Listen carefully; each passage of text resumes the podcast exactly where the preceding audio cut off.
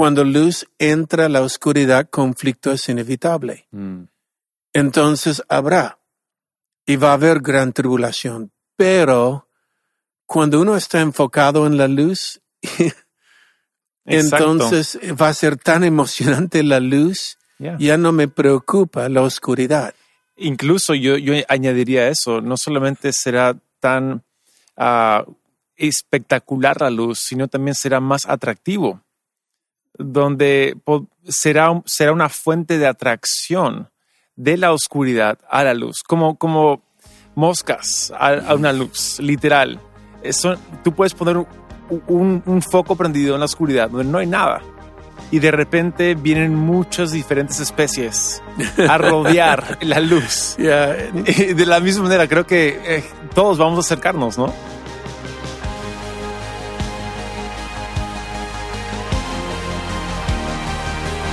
Hey, ¿qué tal? Y bienvenidos al Haciendo Iglesia Podcast. Ah, yo soy Taylor y estoy aquí con mi padre, mi pastor Robert.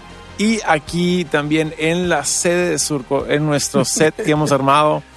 ¿Cuánto tiempo ha pasado? Ni siquiera sé. La última vez que grabamos en persona es hace, hace una- unas dos vidas atrás. sí, es casi 17 meses. Wow. Uh, un año, cuatro meses y pico, pero cuatro meses y medias. Dios mío, grabamos en vivo en un set en otro sede y Ajá. estamos ya no mirando desde Zoom, estamos en viva, vivo en directo. En vivo, en directo y, y muy, muy agradecido. No, Ah, agradecido. Ya pasos hacia volver hacia hace un nuevo futuro. Hace un nuevo normal. El nuevo normal. No quiero decir volver a lo No. que era porque ya no es, pero Yeah, yeah. volviendo a futuro. Sí, buenísimo. Y ah, creo que el episodio de día va a ser un buen episodio. Estamos hoy en el episodio 83 y todavía quedándonos un poco con las tres preguntas en Mateo 24, Sí. porque hay mucho que sacar ahí. Vamos a hacer un caminata lento en Mateo 24, parece. Ujú. Um, Mateo 24 es uno de los que muchos usan para señales de los últimos días. Ah, es uno de los capítulos centrales. Mm. Um, hay otros pasajes también que Pablo habla en Tesalonicenses y, Yeah. y en otras partes, pero ahí sacamos mucho de Mateo 24, entonces vamos a entrar ahí. Vamos, quizás empecemos por las tres preguntas. Recuerda, eh, el contexto es que Jesús estaba caminando con los discípulos cerca del templo de Salomón.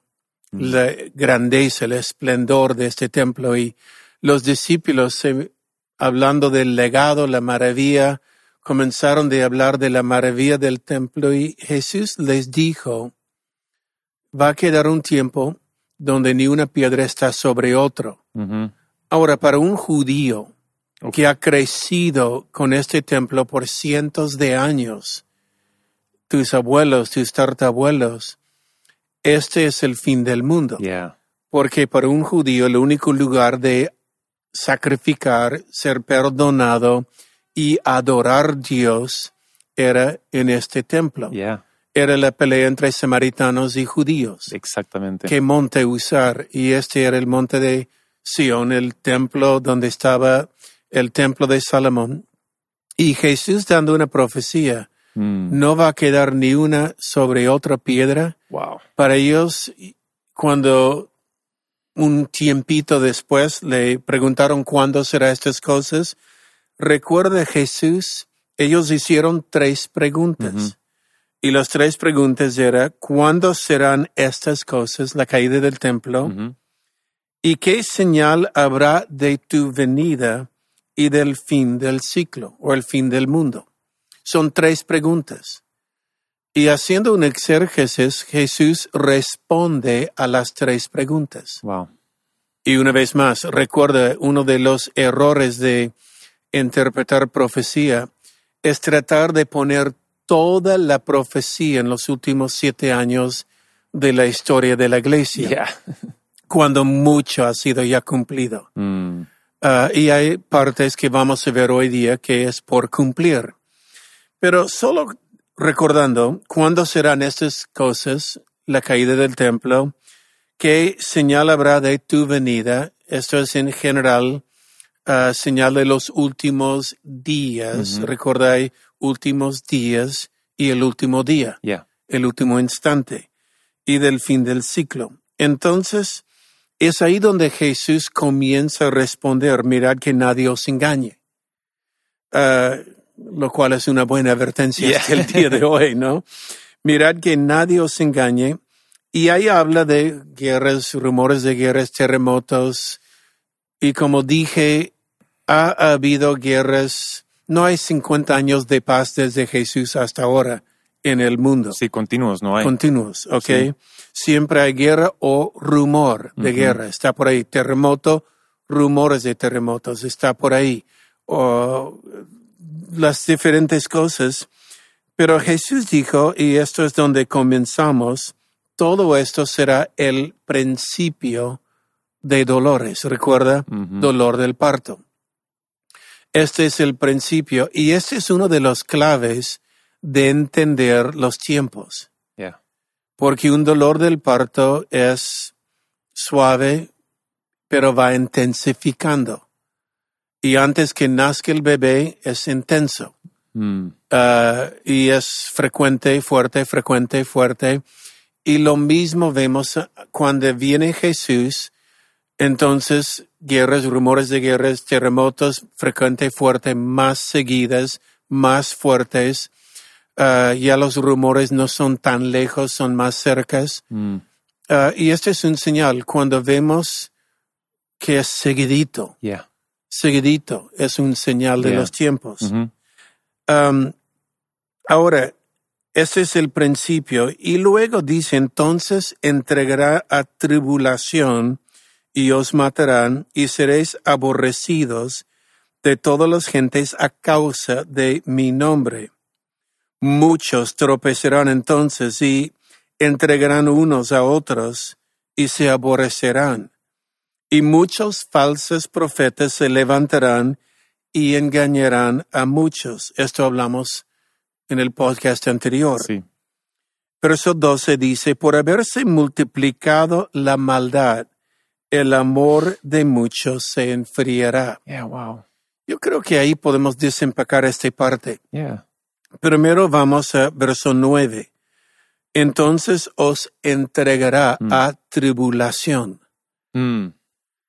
Hay personas que hablan y tengo que explicar lo que voy a decir. Habla del último tiempo, antes de la venida de Jesús o después del arrebatamiento, lo típico, que habrá lo que se llama la gran tribulación. Ahora, habrá gran tribulación. Habrá. Lo hay. No, y lo hay, pero Yeah. habrá más. Mm. Es el parto, ¿ok? Ok. Más frecuente, más fuerte. Pero no por la razón que ellos están hablando.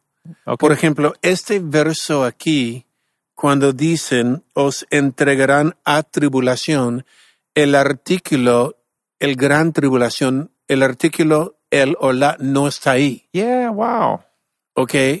No está ahí. Mm. Esta es tribulación en general en la historia de la iglesia. Ahora, ¿habrá gran tribulación antes de la venida de Jesús? Sí, Ujú. pero lo uso más por el verso Isaías 60. Yeah. Levanta, resplandece, porque ha venido tu luz, tinieblas cubrirá la tierra. Ok, um, lo mismo hablamos en Apocalipsis cuando estuvimos ahí, que el libro de Apocalipsis es un libro de conflicto, conflicto es inevitable. Yeah. Y lo que vemos en los últimos días es, levántate, resplandece, ha venido tu luz, Ujú. el mundo cae en tinieblas, más cerca llegamos al último día, más luz habrá en la iglesia, más tinieblas habrá en el mundo, más distancia entre luz y tinieblas es más conflicto. Tiene todo sentido. Entonces habrá gran tribulación, pero más no por este artículo, el gran tribulación de Mateo 24, sino habrá gran tribulación por la separación de luz y, tinieblas. Y oscuridad. Wow. Cuando luz entra la oscuridad, conflicto es inevitable. Mm. Entonces habrá y va a haber gran tribulación. Pero cuando uno está enfocado en la luz, entonces va a ser tan emocionante la luz, Yeah. ya no me preocupa la oscuridad. Incluso yo, yo añadiría eso, no solamente será tan ah, espectacular la luz, sino también será más atractivo, donde será, será una fuente de atracción de la oscuridad a la luz, como, como moscas a, a una luz, literal. Eh, son- tú puedes poner un, un- un foco prendido en la oscuridad donde no hay nada. Y de repente vienen muchas diferentes especies a rodear la luz. De la misma manera, creo que eh, todos vamos a acercarnos, ¿no? no, la luz siempre atrae. Yeah. En la oscuridad atrae. Mm. Eh, eh, mire, ya lo has hecho mención, pero hay varias profecías, juntando todas las profecías juntos. Yeah. Uno que es tu favorito, mi favorito, Isaías capítulo 2. Yeah. 2.2 dice, acontecerán los últimos tiempos que el monte de la casa de Dios será establecido sobre los montes Mhm. y naciones correrán a él. Mm. Y la Biblia dice, anunciarán, ven a la casa del Dios de Jacob. Yeah. Es interesante porque no es el Dios de Abraham, Isaac, solo Jacob, Yeah. porque Jacob es donde Dios cambió su nombre. Ven a la casa donde Dios te puede cambiar. Sí, lo interesante ahí, eh, tema aparte, ¿eh? es distrayéndonos mucho, pero no es el, e- es lo cambió de Jacob a Israel. Ya, Pero- príncipe. Sí, pero igual usa el nombre Jacob. Soy el Dios de tus errores, el Dios de tus Mm. fracasos, el Dios de tu pasado. Yo soy más que todo eso. Y ah, me encanta. Pero observa el monte de la casa de Dios. Mm. La- En la Biblia habla de los montes. Yeah. Y en la sociedad conocemos que hay siete montes. Hay la monte religión, hay la monte ah, educativa, la monte financiera, deportiva, artística, Sí. social. Hay siete montes y encima de esto el monte que es donde está Dios Yeah. está sobre todos. Y la Biblia dice, las naciones literalmente van a ver el monte de la casa de Dios y van a decir, ahí es donde yo quiero estar. Yeah. He probado estos otros montes Mm. y no tienen lo que han prometido, lo que me han ofrecido. Yeah. Y por esto la Biblia dice, naciones correrán Yeah. al monte de la casa de Dios. Yeah. La luz, tinieblas, Sí. separación. Y ahí es donde quizás, de nuevo, viendo profecías, muchos creen de que ya se cumplieron o están por cumplirse lo de Mateo 24 y hay, hay mucha confusión al respecto. Pero cuando, cuando yo uso el verso que tú acabas de mencionar, Isaías 2.2, aún no somos ese monte establecido sobre las otras esferas de influencia. Aún no lo somos. No hemos llegado todavía. Entonces todavía no es el tiempo. Mira, no, el monte de la casa de Dios no es. Pablo dijo en Efesios 5, 27 ah, que Cristo volverá por una iglesia gloriosa, sin manchas, sin arruga. Mm. Todavía hay manchas y arrugas. ok. Um, mancha es eh, las partes que mancha pecado, errores, Yeah. arrugas, desunidad. Wow. Um, y todavía hay manchas arrugas. La iglesia no es gloriosa, como dice en Apocalipsis, cuando la novia está lista, Mm. todavía está decorándose, embelleciéndose, pero no está ahí. Pero son señales de su venida más que lo que muchos dicen. Muchos que tratan de hacerlo místico y poner todo Mateo 24 en esta gran tribulación son los últimos siete años después del arrebatamiento o antes, dependiendo si usted es pre o post, pero la verdad, eh, este está hablando de otra cosa. Entonces, Ujú. no, eh, cuando dice habrá tribulación, no es el gran tribulación. Habrá gran tribulación, gran, Sí. pero por la separación de luz y tinieblas. Wow. Ahora, observa, eh, os entregarán a tribulación y matarán y aborrecerás toda la gente por mi causa. Jesús está diciendo, la luz entre tinieblas y las tinieblas como aborreció Jesús cuando Él vino, ¿qué podemos esperar nosotros que brillamos la luz de Jesús en un mundo oscuro? El mundo también nos va a odiar. Wow. Va a haber oposición, va a haber ah, rechazo, el odio. Y esto es lo que está hablando. Ahora, mira, quiero llegar hasta el verso 12, pero dice, muchos tropezarán. Mm, Yo encuentro esto triste. yeah. Muchos tropezarán. ¿Por qué? Por la oposición. No me gusta ser opuesto. No me gusta ah, que mi hermano, mi vecino me está traicionando y lo que hablaba en el verso antes. Pero estos son señales que van en aumento hasta el último Yeah. día. Um, pero ha habido desde tiempos romanos hasta ahora Yeah. eh, muchos tropezarán y entregarán a unos a otros y unos otros se aborrecerán. Habrá un espíritu de odio. Yeah.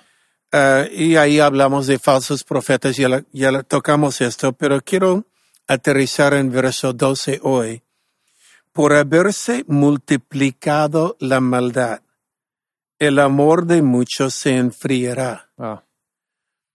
Este es para conversar, Mm, porque también lo veo muy triste. mm, tropezarán, pero esta parte por haberse multiplicado, observa la multiplicación de la maldad. La multiplicación. En otras palabras, cuando el mundo va cayendo más y más en la oscuridad, levanta, resplandece, y aquí tinieblas cubre la tierra.